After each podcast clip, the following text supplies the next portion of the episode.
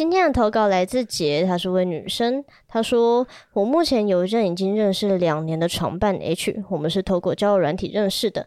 第一次见面，简单吃晚饭、聊天、散步后，当晚就开进了汽车旅馆，发生了关系。后来我们有说好要当长期床伴，而且是一对一的性关系，不会去干涉彼此的感情，但是只能跟对方上床，直到有一方想要结束为止。”那我承认，在认识 H 约半年到一年的这段时间，我有一点微晕了，也曾在某次做完爱在床上温存时，脑波一弱，突然有勇气的去跟他告白。所以在听你们 Pillow Talk 那集，真的很有同感。总之，在那一段晕的时期，我会自觉的很自制，也不会有兴致想要去认识其他的新异性，就像单恋中的少女一样，还会去为了迎合他的喜好，然后来改变自己的穿搭风格。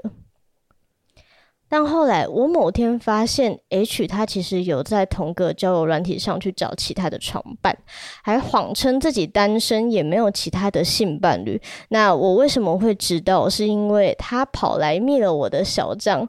但那不是别人，那就是我，而且我也装作不知情的继续跟他聊。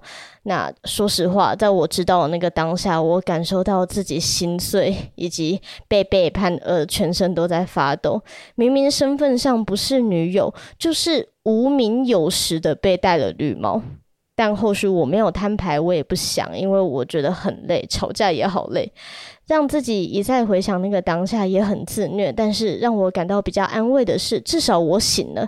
毕竟我也是认同晕船的是我自己，别人不需要为你的感情负责，这不是他的问题，而是我自己当时真的不小心走心了。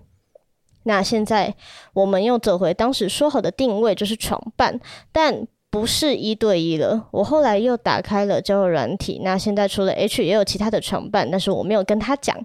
至于他有没有其他没告诉我的伴侣，我现在不去预测就不会在意，就想着说，嗯，要骗的话，大家就一起来，不要问就不会去点燃这个隐藏的地雷。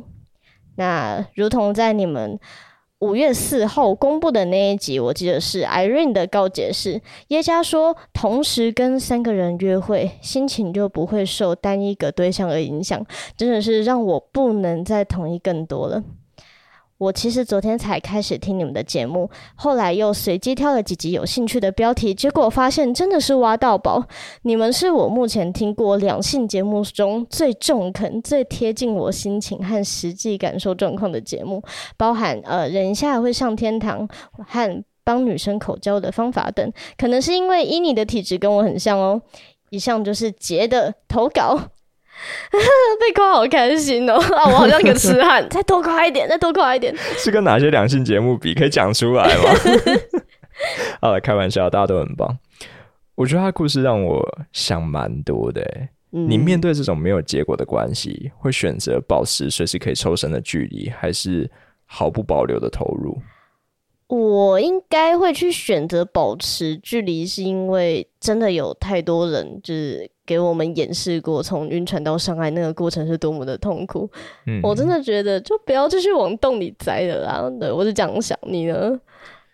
我觉得我会选投入诶，因为当你不敢跟他 pillow talk，不敢在路上跟他牵手，甚至连听到对方说我爱你都不敢回应的时候，这些小小的遗憾，它不一定会影响你的日常生活，但是会不会让一部分的你就永远活在过去，走不出来？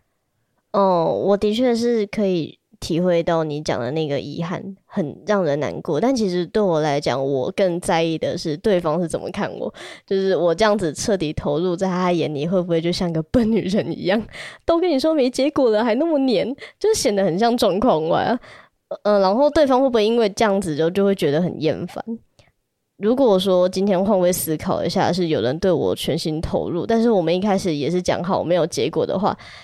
那他的这些充满爱意的表现，对我来讲，反而也是一种无形的压力。我就会觉得说，他是不是想要硬来，跟当初讲好的不一样？他爱你，不代表说他要求一个结果啊！你是不是有点臭直男？但是我他喜欢我，是不是想跟我结婚？笑死！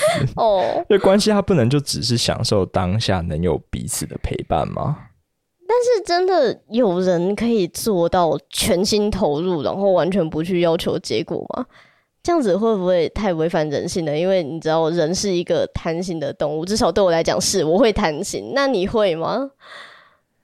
啊，其实我也不知道哎。我觉得这个问题可能真的只能交给大家了。就不管你的选择是什么，都可以跟我们分享。那今天就跟大家聊到这边喽，拜拜，拜拜。